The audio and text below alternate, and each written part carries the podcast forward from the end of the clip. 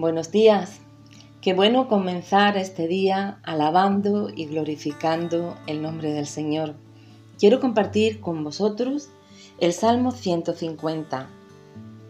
Y dice así, Alabad a Dios en su santuario, alabadle en la magnificencia de su firmamento, alabadle por sus proezas, alabadle conforme a la muchedumbre de su grandeza, alabadle a son de bocina, alabadle con salterio y arpa, alabadle con pandero y danza, alabadle con cuerdas y flautas, alabadle con címbalos resonantes, alabadle con címbalos de júbilo, todo lo que respira, alabe al Señor.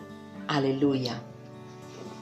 Este es un salmo precioso y además de ser un salmo precioso, nos da una enseñanza de cómo alabar al Señor.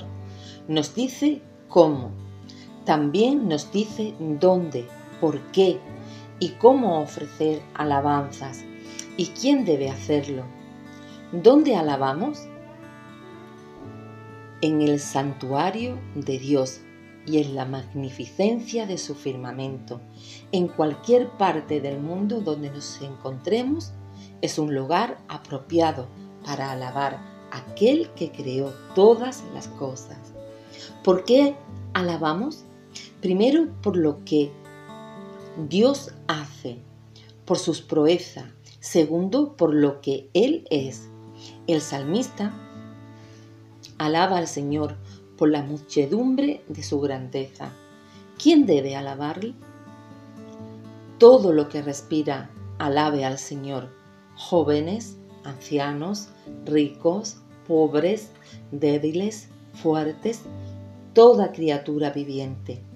La voluntad de Dios es para todos aquellos que Dios le dio vida, y es que utilice ese aliento de vida y reconozcan su poder y su grandeza.